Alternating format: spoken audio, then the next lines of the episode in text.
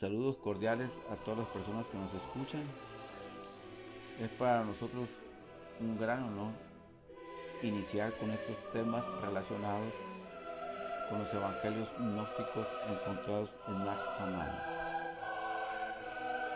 Tales textos contienen una sabiduría oculta dejada por el Cristo y tales textos únicamente pueden ser estudiados y comprendidos por el estudiante gnóstico. Al decir estudiante gnóstico quiero aclarar que no me refiero a las personas que están afiliadas a alguna institución gnóstica, sino a aquellas personas que están desarrollando la gnosis dentro de sí mismas, ya que la gnosis no depende de una institución, de ninguna creencia y no es tampoco ningún dogma. Es un conocimiento que se encuentra oculto dentro del ser humano y que el ser humano es el único que se puede dar a la tarea de conocerse a sí mismo para encontrar y desarrollar la gnosis dentro de sí mismo. Desde su hallazgo de estos textos gnósticos se ha hablado mucho de ellos, de diferentes puntos de vista, pero en muy pocas ocasiones hemos escuchado que se relacione estos conocimientos gnósticos con la mujer, siendo ella una base fundamental para alcanzar este conocimiento. Prácticamente sin la mujer no es posible llegar a la comprensión de estos conocimientos ocultos. La mujer siempre ha sido relegada dentro de las religiones y creencias oficiales que normalmente se conocen actualmente ha sido relegada a un segundo plano en algunas otras creencias o religiones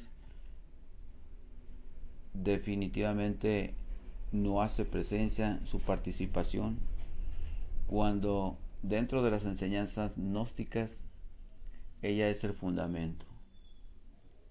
La enseñanza gnóstica le da su verdadera dimensión y la pone a la altura del hombre.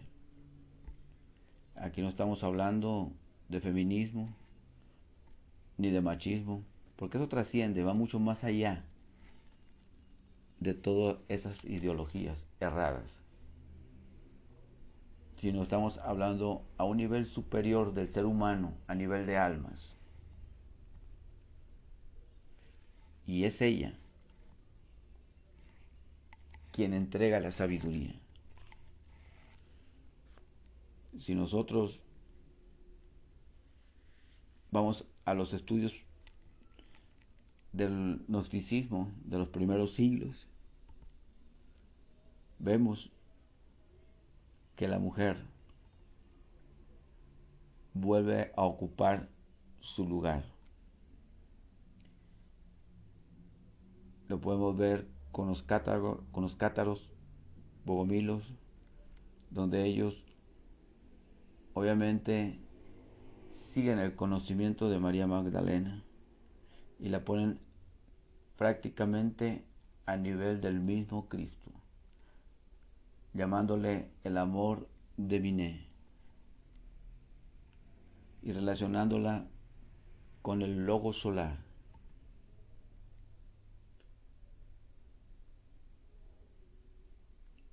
Detrás de cada gran sabio e iluminado está una gran mujer. El Evangelio de Felipe nos dice, había tres que caminaron siempre con el Señor. María, su madre, y la hermana de esta, y Magdalena, que fue llamada compañera de él. Las tres la hermana de él y su madre y su compañera fueron todas María.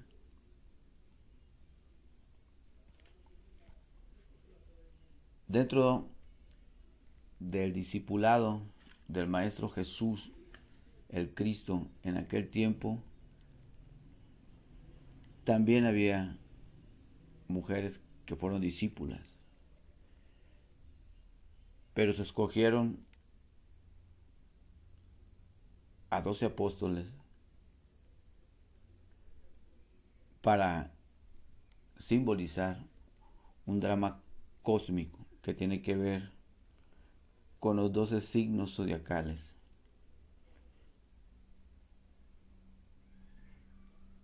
y su relación con el logo solar.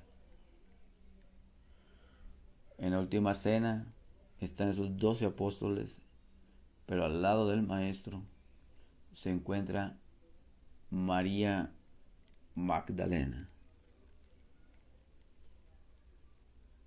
El arquetipo universal femenino como Dios Madre está en toda la creación.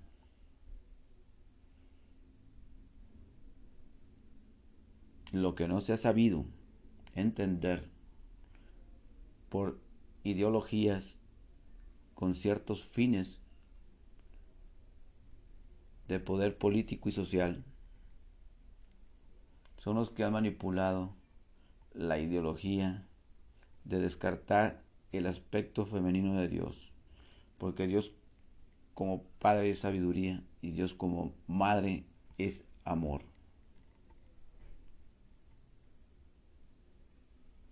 No podríamos existir los hombres, ni el mismo Maestro Jesús, si no hubiera existido la mujer. Porque el Maestro con toda su grandeza no podría haber nacido si no hubiera sido a través de una mujer.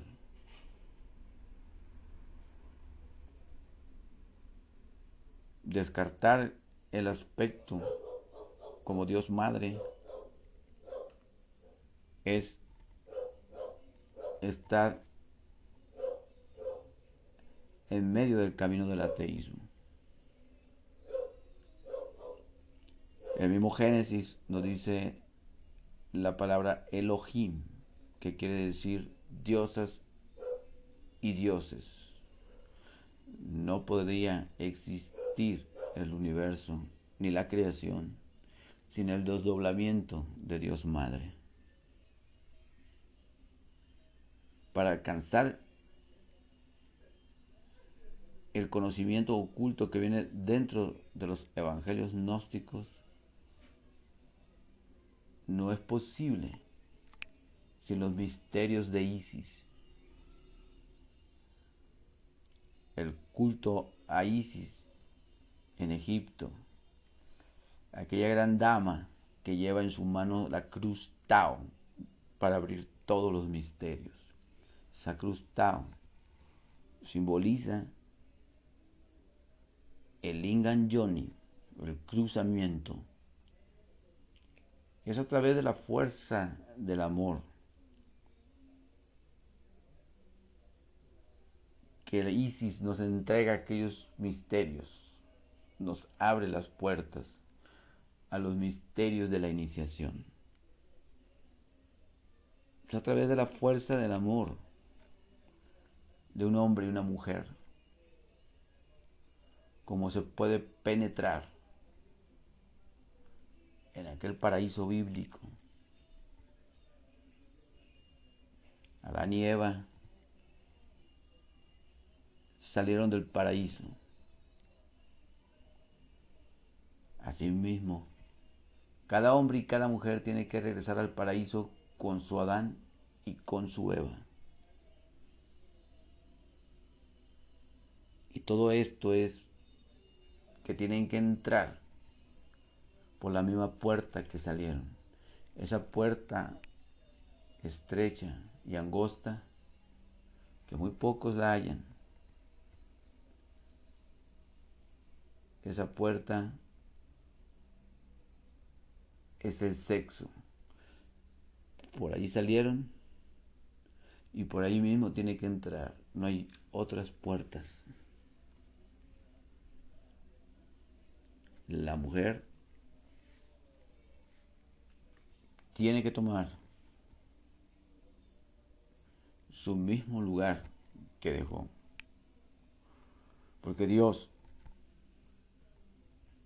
no sacó a Eva de la cabeza ni de los pies del hombre, sino de una costilla,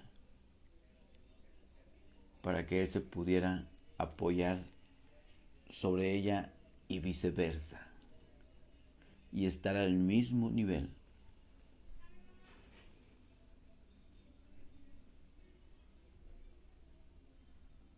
Así que quiero que comencemos por aquí, porque sería más que imposible hablar de una sabiduría tan oculta y de un alto nivel sin poner de medio la mujer. Y posteriormente, el segundo tema será ir estudiando el Evangelio de María Magdalena. A partir de ahí es que se pueden entender los evangelios gnósticos. Es triste escuchar tantos puntos de vista intelectuales y de todo tipo, hablar relacionados con estos textos y con su contenido, y no nombrar a la mujer, símbolo de que no poseen tal conocimiento. Por eso encontramos una cita muy controvertida donde se dice que María Magdalena era la compañera de Jesús y éste la besaba continuamente en su boca y ellos le reclamaban porque él amaba más que a ellos. A lo que el maestro respondía, un ciego y uno que está en oscuridad, no hay diferencia entre ellos. Pero cuando llega la luz, el que tiene ojos ve y el que está ciego queda en las mismas condiciones, dándonos a entender que quien no mira a la mujer no sabe dónde está la luz.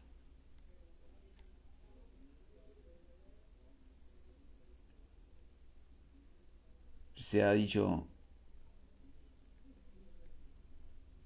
y se ha malinterpretado que Dios es uno. Y se ha entendido que es una sola persona, apartado del resto de la creación.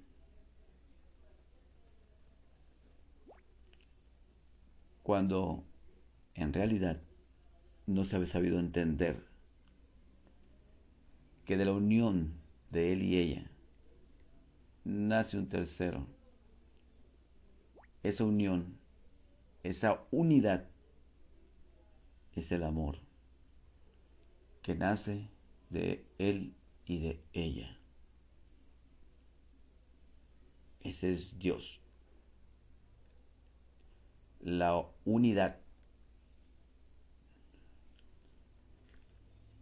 y del amor de ellos, de él y ella. Ese tercero, el Hijo es el verbo, la armonía, la perfección que reina en el universo. Esa inteligencia perfecta que mueve los mundos El sol sale y entra a la hora que debe de salir, se aleja y se acerca matemáticamente a la tierra para dar vida. No se puede acercar más ni alejar más allá de lo, de lo que tiene esa inteligencia establecido. Porque cualquier movimiento más de lo calculado matemáticamente por esa inteligencia superior fuera catastrófico para el ser humano. Por eso, de él y de ella nace aquella armonía, aquella perfección llamada universo, todo unido por el verbo.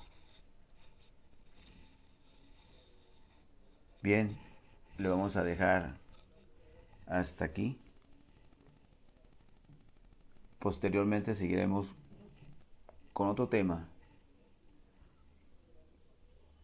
continuando o resaltando con ese aspecto femenino de Dios.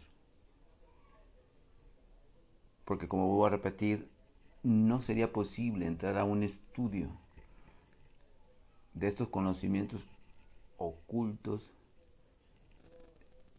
sin nombrar, sin mencionar, sin profundizar en esos misterios que es el lado femenino de Dios, el amor hecho carne.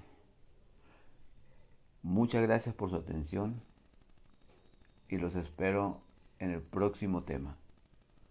Hasta luego.